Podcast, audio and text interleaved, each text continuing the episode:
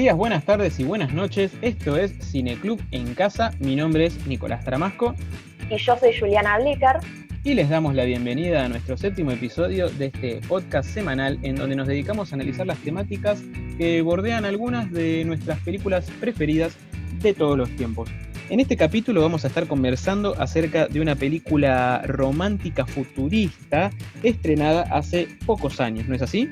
Sí, se trata de Her, película de 2013 dirigida por Spike Jones, mismo director de Adaptation, gran comedia sobre bloqueos creativos, protagonizada por tu amigo Nicolas Cage. Sí, el eh, pero bueno, en esta ocasión vamos a estar hablando de The Her, que es un film que en su momento obtuvo múltiples nominaciones en las galas de premios de cine más importantes y que se terminó llevando un Oscar por la categoría de Mejor Guión Original. Sí, una película que además está protagonizada por otro grandísimo actor y reciente ganador del premio Oscar, estoy hablando de Joaquín Phoenix, que eh, ya en aquel entonces eh, nos había regalado una tremenda actuación en The Master, película de Paul Thomas Anderson, que ya ha pasado por nuestro programa en el capítulo que hicimos sobre El hilo fantasma. El elenco de Her se complementa además con Scarlett Johansson, que presta voz a la protagonista femenina de esta historia, que es una, eh, un sistema operativo. Y eh, también están en la película Amy Adams, Rooney Mara, Olivia Wilde y Chris Pratt, todos actores eh, de primerísimas figuras, pero que acá hacen papeles más bien secundarios. Sí, para el que no la vio, le contamos un poquitito de qué se trata esta película. Her cuenta la historia de Theodore, interpretado por Phoenix, un hombre de mediana edad, introvertido, que eh, se dedica a escribir cartas de amor y amistad a nombre de otras personas. Desde que se separó de su esposa, con quien mantuvo una relación de muchos años, Theodore parece haber caído en una profunda angustia y desesperanza con respecto a su futuro. Pero el protagonista comienza a ver el mundo con otros ojos cuando inicia una relación con Samantha, como bien dijiste vos, un sistema operativo autoconsciente que eh, tiene voz de mujer y con la que se siente seguro de compartir sus recuerdos y emociones más profundas. Sí, y antes de introducirnos de lleno en la historia, eh, les aclaramos como siempre que este no es un podcast libre de spoilers, por lo tanto los invitamos a que vayan a ver esta hermosa película y después sí eh, regresen y le vuelven a dar play a nuestro podcast Cineclub en casa.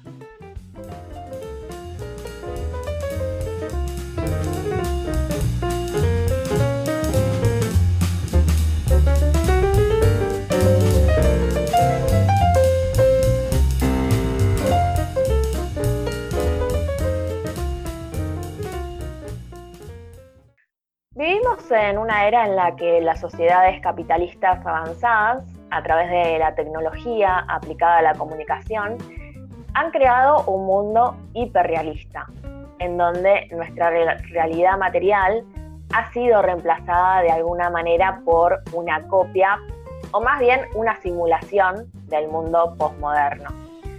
El filósofo francés eh, Jean eh, Baudrillard explicaba que a medida que los medios de comunicación se perfeccionan, lo real se disuelve, dando paso a un hiperrealismo que no permite ningún tipo de representación, ya que la realidad, por exceso, tiende a anularse. En Her, cuya trama transcurre en un futuro no muy lejano, las personas viven tal como ahora en una especie de sonambulismo informático, ¿no? Una alienación dada por los objetos tecnológicos que nos impide cuestionar sus implicancias.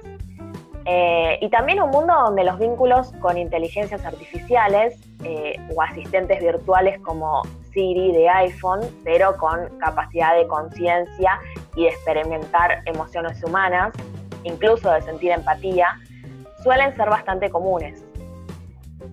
Si bien al principio el protagonista le da a Samantha un uso similar al de cualquier asistente personal, es decir, pedirle que te revise la casilla de mails, concertar una cita o fijar una fecha, pronto eh, Theodore se da cuenta de que disfruta de la compañía de esa voz y que puede abrirse emocionalmente con ella. Como bien reza la publicidad del sistema operativo, esta es una entidad que te escucha, te entiende y te conoce. Alguien con quien tranquilamente podrías compartir tu vida, algo que los personajes solitarios de esta película anhelan más que cualquier otra cosa. De esta manera, los límites entre lo real y lo virtual comienzan a borrarse. Así surge una nueva realidad que no es más que un simulacro del anterior, donde las imágenes, la representación, se vuelven imposibles. Respecto a ese tema, me gustaría rescatar el trabajo que tiene Theodore.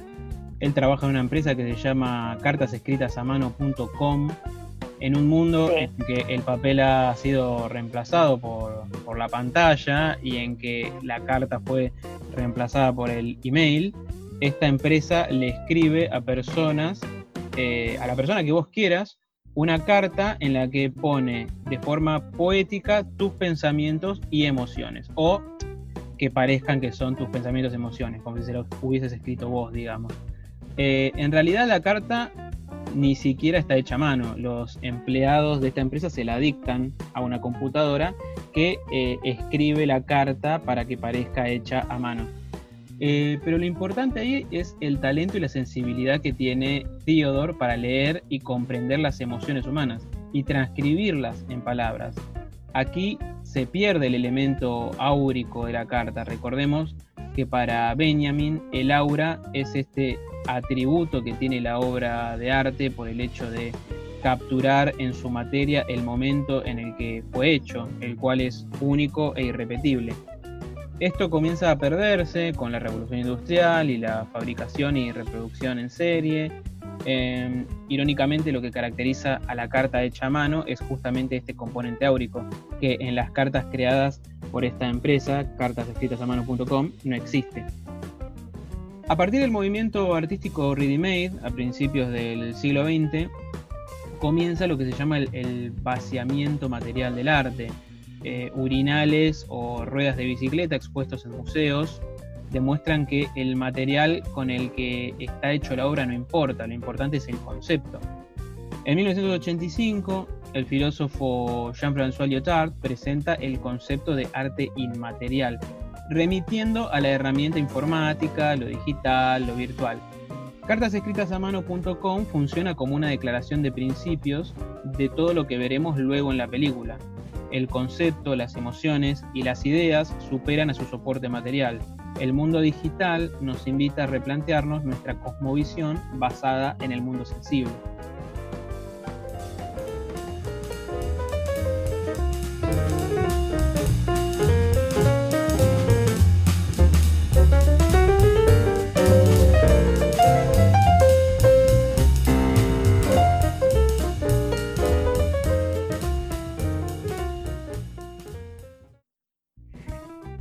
Determinado de la película, Theodore se siente preparado para cerrar aquello que fue una etapa importante de su vida y es por eso que decide reunirse con Catherine, su ex esposa, interpretada por eh, Rooney Mara, con el fin de firmar los papeles de divorcio. Cuando el protagonista le confiesa que está saliendo con Samantha, ella le echa en cara que él siempre quiso una relación sin tener que enfrentarse a los problemas reales que conlleva estar en pareja. Sin embargo, durante el transcurso del film y a medida que Samantha comienza a evolucionar, descubrimos que la relación de Theodore con ella no escapa a los conflictos que pueden existir en cualquier vínculo amoroso.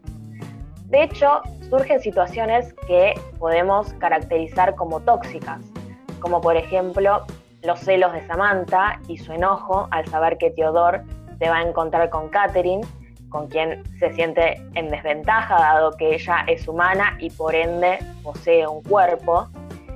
Eh, resulta imposible no traspolar el vínculo, este vínculo medio tóxico entre Samantha y Theodore a nuestra manera de relacionarnos cotidianamente como seres atravesados por la tecnología, ¿no? El típico me clavó el visto del WhatsApp, una llamada perdida, un me gusta en una foto ajena, entre otras tantas cosas, pueden desencadenar todo tipo de discusiones, malentendidos e incluso elaboraciones propias que muchas veces no se corresponden con las intenciones o sentimientos reales de nuestra pareja.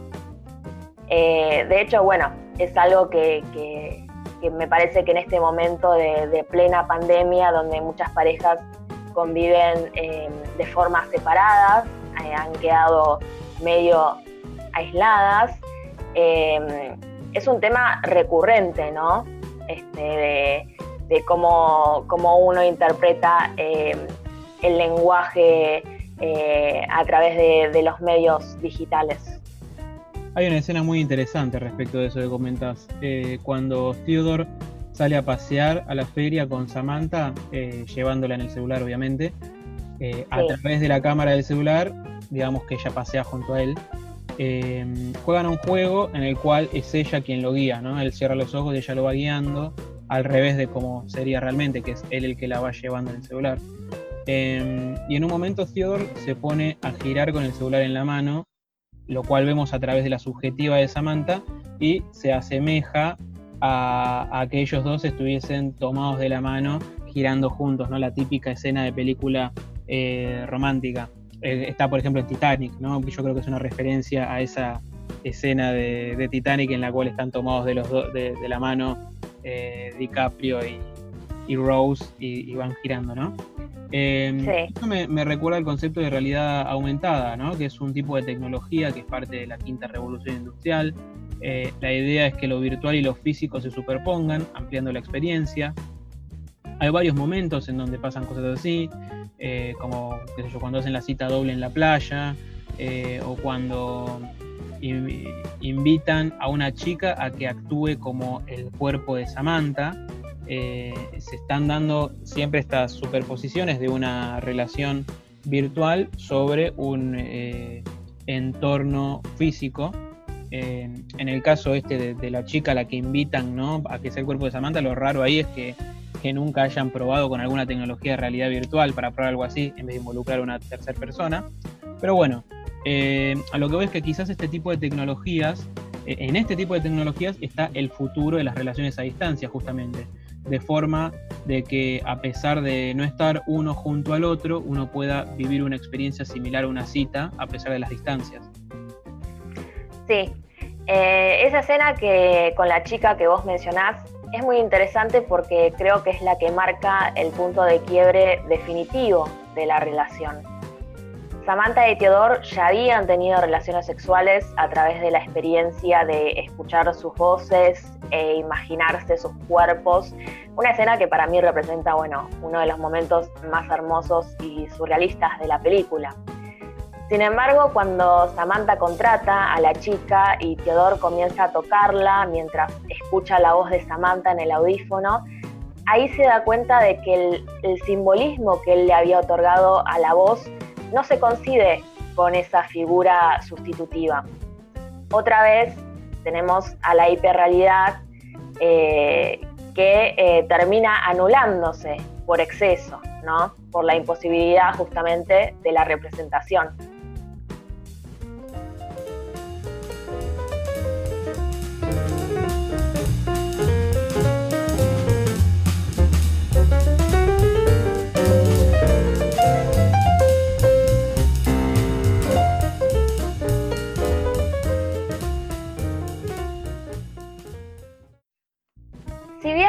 Hoy en día podemos decir que gran parte de la historia de la humanidad se encuentra plasmada en el ciberespacio y que algunas ramas de la ciencia, como la tecnomedicina, con la elaboración de cuerpos biónicos, avanzan cada vez más hacia un futuro en donde los seres humanos podamos superar la barrera de lo biológico.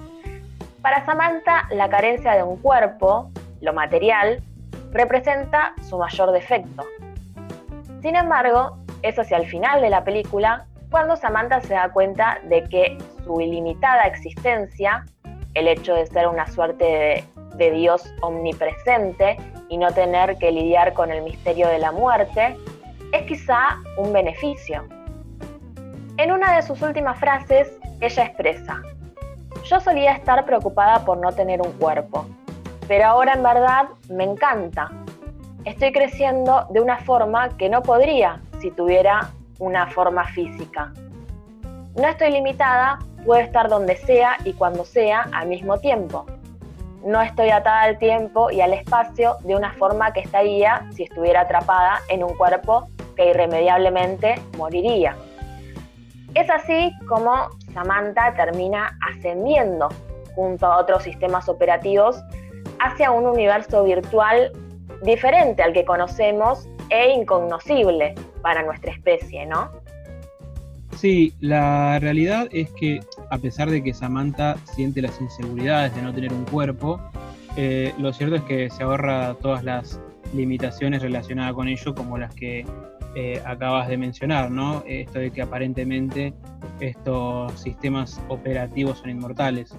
Eh, por otro lado, también podríamos decir que todo lo que nos ocurre como personas, de carne y hueso, incluyendo el placer y el dolor físico, son en realidad unidades de información reinterpretadas por el cerebro.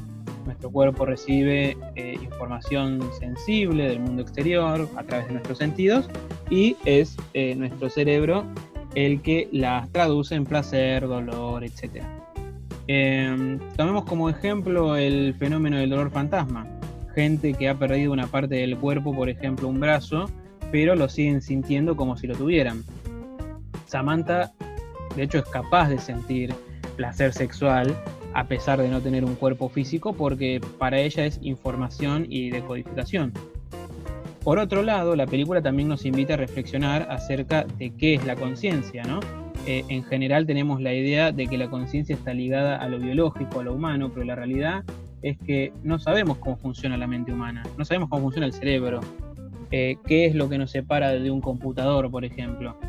Eh, es cierto, nosotros podemos evolucionar de forma ilimitada a partir de nuestras experiencias eh, y poseemos un lenguaje el cual también evoluciona ilimitadamente y parece ser una pieza clave en nuestra forma de pensar. Chomsky dice que es el vehículo del pensamiento. Herr plantea qué pasaría si una máquina pudiera alcanzar las mismas características. Por supuesto, eh, Her no es una película de ciencia ficción dura, eh, concentrada solo en la ciencia y la futurología, sino que es una película romántica centrada en las emociones, pero bueno, eh, es interesante eh, esto que nos deja la película. Por un lado, eh, a través de la reflexión sobre qué es la conciencia en una máquina, que nosotros podamos quizás reflexionar sobre qué es la conciencia en una persona, si quizás no somos máquinas de carne, por decirlo de alguna manera. y bueno, si una máquina pudiera amar, y tener una relación, eh, al fin y al cabo seguiría tratándose de una experiencia que evoluciona, muta y eventualmente se termina, pero que nos marca, nos transforma y si lo sobrellevamos con madurez eh, puede ser también de gran aprendizaje. Sí, exacto. Eh, vos al principio mencionabas el tema de la inmortalidad y de hecho antes de despedirse, Samantha le dice a Teodor que si algún día él puede ir hacia el lugar al que va a ir ella, que la vaya a buscar y que eh, ahí en ese lugar nada los podrá separar porque van a ser eternos. Una especie de, San Junipero, ¿no? De, Black Mirror para, para ellos dos. Lo que nos lleva un poco a reflexionar también sobre el tema del transhumanismo, ¿no? Esta idea de que en un futuro los humanos podamos trascender el cuerpo y nuestra conciencia pueda seguir activa y evolucionando en un mundo virtual. Nosotros, bueno, hemos visto varias películas y series de ciencia ficción que dentro del subtexto han abordado este tema, como por ejemplo eh, Inteligencia Artificial de Spielberg, una película que a mí personalmente me destrozó el alma cuando la vi, la vi de muy chica. Eh, tengo amigos a, los que les destrozó el alma ver a, a, Ete casi muerto en el río, todo pálido. A mí me destrozó el alma ver al nene en, en el bosque con los amigos robotitos ahí, pobrecito solo. Eso te juro que me mató de chiquita algo traumático lo que estoy contando. ¿eh? Eh, pero bueno, eh, sí, es un cuento, para los que no la vieron, es un cuento de hadas muy pesadillesco y futurista. que alude también a la historia. Kubrick, es un guion de Kubrick que no llegó a filmar. Sí, sí, sí, sí, claro. Eh, que alude también, bueno, a la historia de Pinocho con el nene robot deseando poder ser humano y siendo excluido de su familia eh, humana por justamente por este miedo a, lo diferente. Eh, y luego, bueno, muchísimos años después, vuelve a reencontrarse con su mamá humana a través de la inteligencia artificial. Eh, quizá el producto más reciente que ha tratado este tema del transhumanismo ya de forma directa fue Years and Years, la miniserie de HBO, eh, en donde una de las jóvenes protagonistas comienza un proceso de transición a través de implantes eh, cibernéticos eh, que le permite distintas funciones como enviar mails con solo ordenarlo en su cabeza o usar filtros de Snapchat para taparse la cara, filtros reales, ¿no? algo que nos parece, que no parece tan distante si tenemos en cuenta que cada vez utilizamos menos las manos gracias a las innovaciones tecnológicas. En Westworld, el personaje que interpreta Anthony Hopkins, gran personaje del Dr. Ford, dice algo así como que toda la información del mundo ya fue copiada, ya hay respaldo para todo, menos para la mente humana, que es el último aparato analógico en un mundo digital. Lo que nos lleva a una paradoja, ¿no? Nosotros, nuestra especie, jugando a ser Dios, eh, nos encargamos de crear a estas inteligencias artificiales, bots, sistemas operativos, dándole todo lo necesario para que se parezcan a nosotros. Pero ahora somos nosotros los que queremos ser como ellos.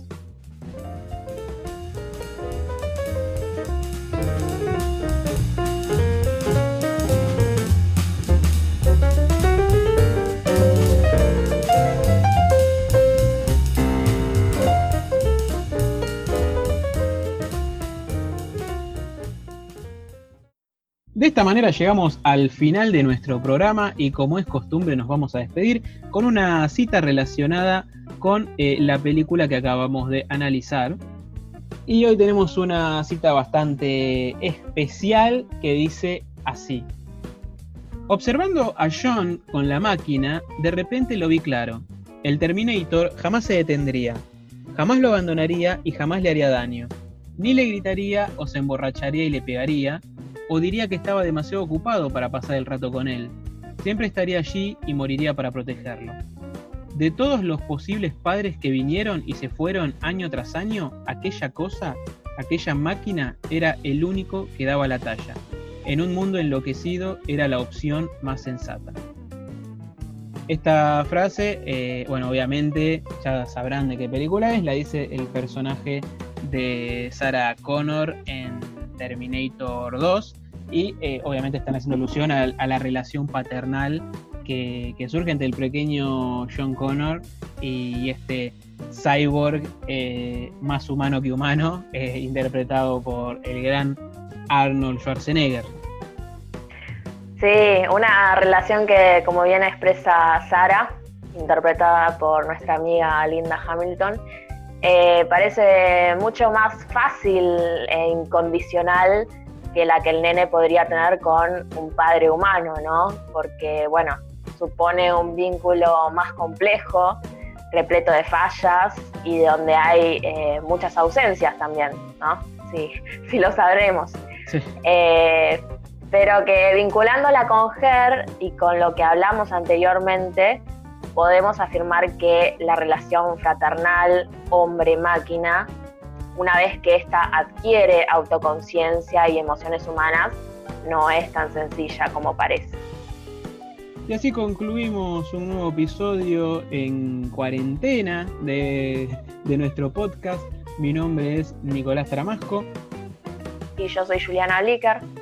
Y nosotros nos vamos a volver a ver, como siempre, en nuestra próxima función de Cine Club en casa.